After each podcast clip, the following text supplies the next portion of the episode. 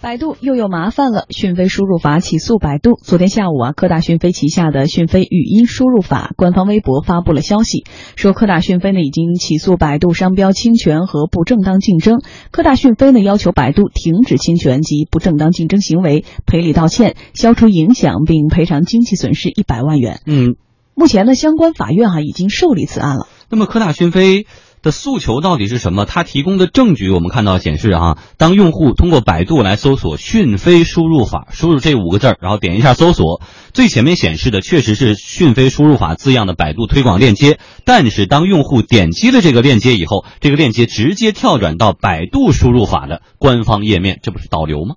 今天下午呢，我们联系到了科大讯飞移动互联事业部市场总监李强军。李强军告诉我们说，他们在几个月之前就观察到了这种做法。其实发现这个问题是比较早的，呃，最早是三月份的时候，后来陆陆续续的在四月份、五月份，包括最近，我们一直都持续的监控到百度有这样一个对我们商标权还有不正当竞争的一个持续侵害经济行为，所以后来我们。考虑之后决定，就是通过法律途径来去把百度进行一个诉讼。百度它主要是通过这种搜索导流，对关键词的劫持，让本来是想搜讯飞输入法的这些用户，转而进入到百度输入法的网站里面。它这样做的做法就会导致大量的用户搜索的结果进行一个混淆和误认，搜索讯飞输入法的用户大量流失，这个就是对我们本身是用户量是有非常非常大的影响。科大讯飞方面提出向百度追偿一百万元，那么一百万元这个标准是怎么算出来的？主要是从三方面去考虑的，一个就是从我们讯飞输入法投入的研发费用上面来考虑的。讯飞输入法现在有将近一百人的这样一个团队，团队本身在讯飞输入法这块的投入是比较高的。另外就是从讯飞输入法的推广费用上面去考虑，讯飞输入法也在推广，百度输入法也在推广啊，它这样的侵权的行为会导致我们推广费用的一个损失。第三块是从品牌角度去考虑的。因为目前市场上面来看，就是讯飞输入法在线上应用商店的这个排名是第二，呃，百度输入法是第三，然后百度这样做很明显的侵犯了我们品牌还有商标这这个相关的权益，所以综合以上三方面的考虑吧，我们提出了一百万的诉讼请求。其实一百万并不多，是一个比较合理的范围。截止到今天下午，百度方面还没有对此事做出正式的官方回复。不过呢，据我们了解，百度内部正在核实相关问题。根据今天我们的测试呢，用百度搜索“讯飞输入法”，点击搜索结果中的第一个条目，已经可以正常的进入到讯飞输入法的网站了。嗯，目前呢，讯飞起诉百度已经被立案。对于这起案件所涉及的情况，我们会如何来看待？来听一下专家的观点。中国政法大学知识产权中心研究员赵占领告诉我们，就商标侵权。而言，案件的内容可能存在争议。讯飞呢，它起诉的案由有商标侵权和不正当竞争。那么，作为商标侵权，主要是看搜索引擎搜索框中所使用“讯飞输入法”这几个字，它是否构成商标性使用。那么，只有构成商标性使用，才有可能构成商标侵权。那么，对于这一点的话，实际上在以往的案件中呢，是有一定的争议。因为商标性使用，你看这种情况，它只是把这几个词作为。去查询相关商品服务的一种路径，它是否属于传统意义上的这种商标性使用，实际上是有一定争议的。那对于商标侵权，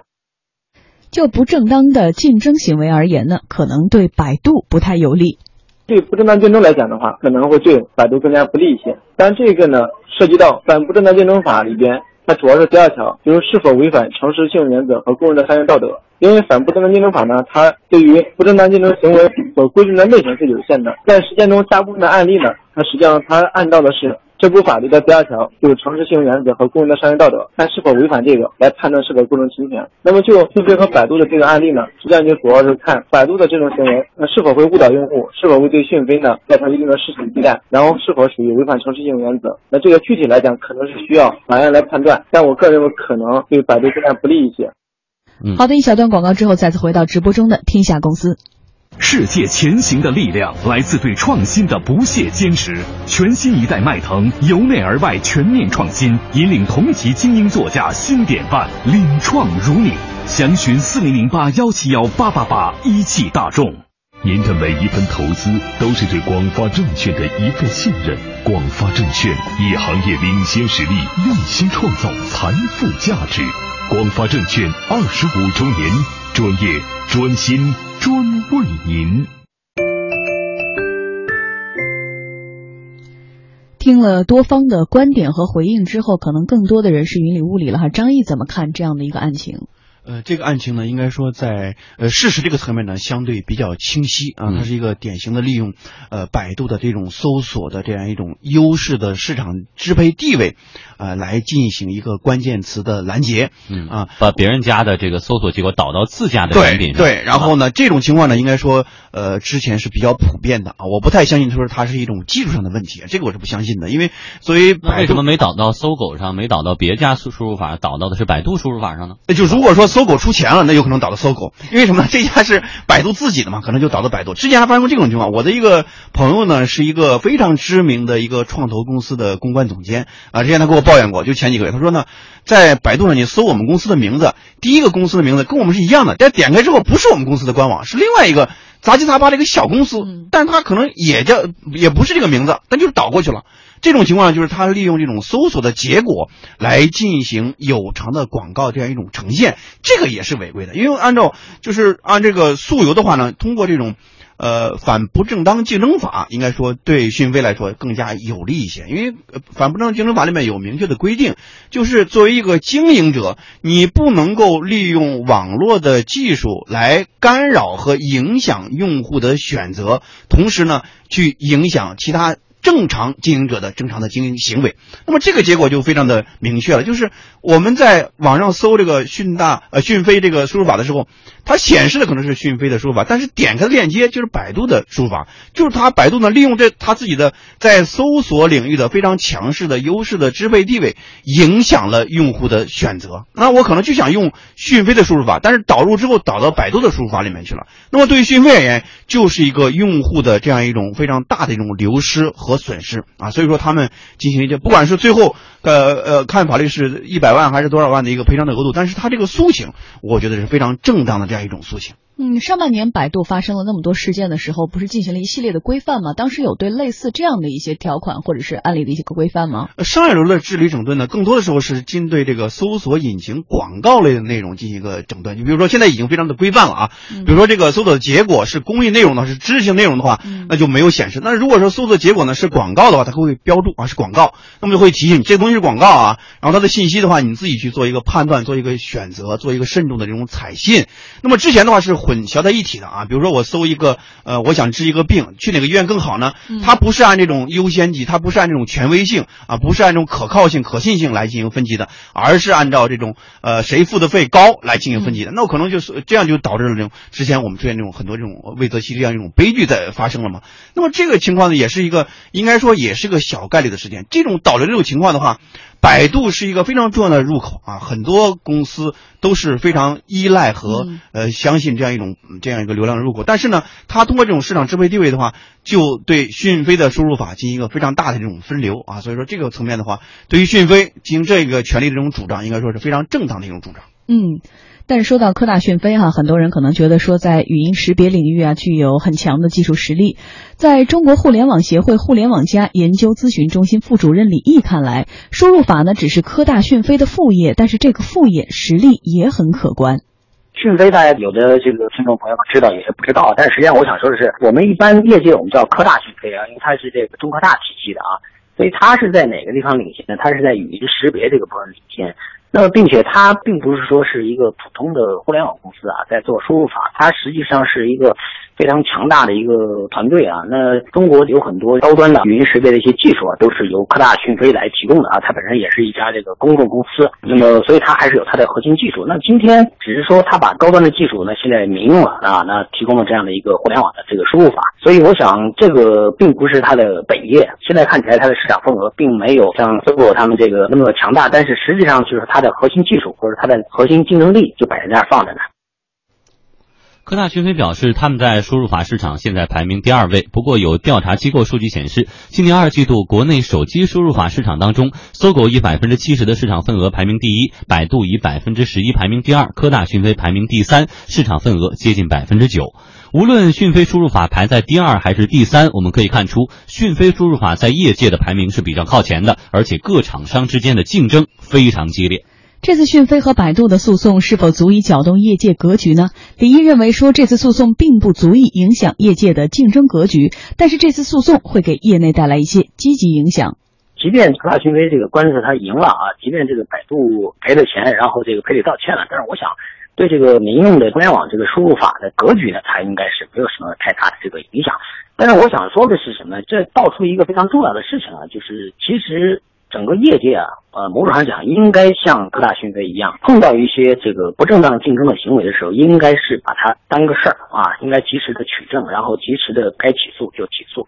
我觉得这对净化整个中国互联网的这个市场啊，我觉得是有这个重要的这个积极作用的。嗯，所以对于这个竞争格局的这个话题，张毅是不是也是认为，其实以搜狗像百分之七十的市场份额，其实跟第二、第三差的那么大一个距离，其实很难搅动现在这个业态或竞争的态势。对市场格局呢不会有大的变化，但是对于讯飞来说，敢于拿起法律的武器来维护自己的主张、自己的权益，我觉得这个是非常值得点赞的。因为我们知道 BAT 啊，百度、腾讯和阿里，呃，对很多企业来说，这个 BAT 什么不是个简单的三个字母，这是什么呢？而是非非常沉重的三座大山啊，这个真的是惹不起啊！一个企业就跟我讲，是惹不起，躲着走啊。很多时候，在百度、在阿里、在腾讯他们，特别是在百度面前，很多企业虽然很知名的财务百强、世界五百强、中国企业五百强，但是在百度面前，永远是什么角色呢？就是财大气不粗，理直气不壮。因为百度它掌握了一个非常非常关键的一个入口，这个入口是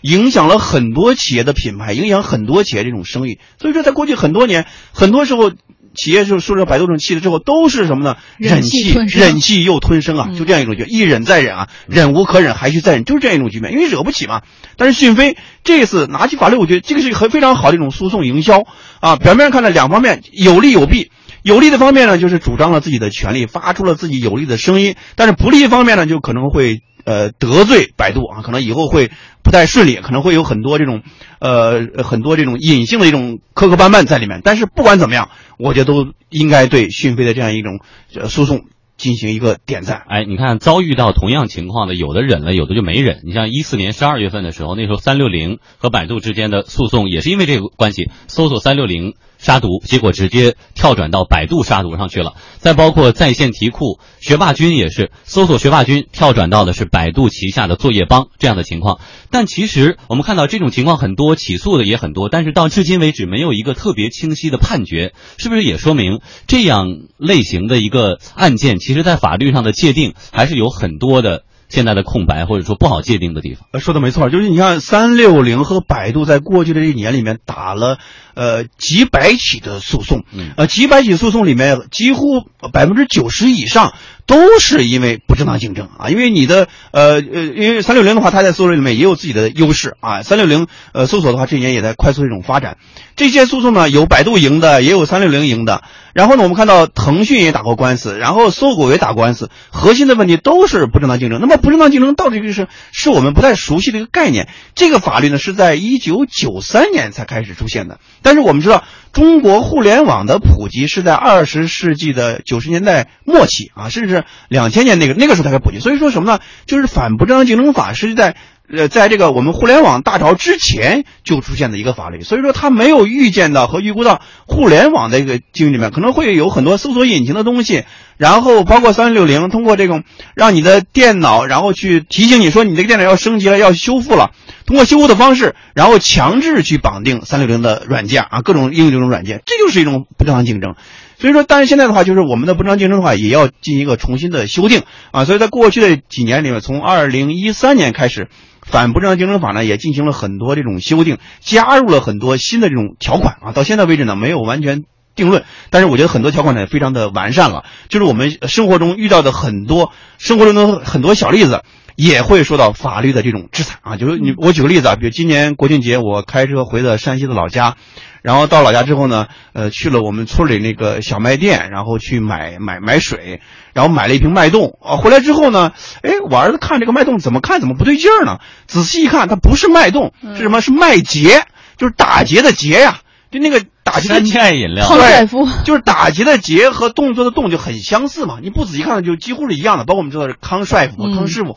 这种情况，大家可能一笑了之了。这个水呢，可能你有人不敢喝，就扔在那儿。但是按照我们的新修订的反不正当竞争法，那这种情况的话，就是可以处罚的，而且处罚的力度很高的，最高可以罚到一百万元啊！就这种处罚力度的话，对于那些比附和抄袭、模仿人家知名品牌的话，就是一个非常大的这种打击和治理。嗯，所以说其实讯飞的积极维权哈，可能也是对很多的企业起到了一个示范作用。好的是我们刚才也讲到，相关法律已经法院呢已经受理此案了，那么天亚公司也会持续的关注这个事态的发展。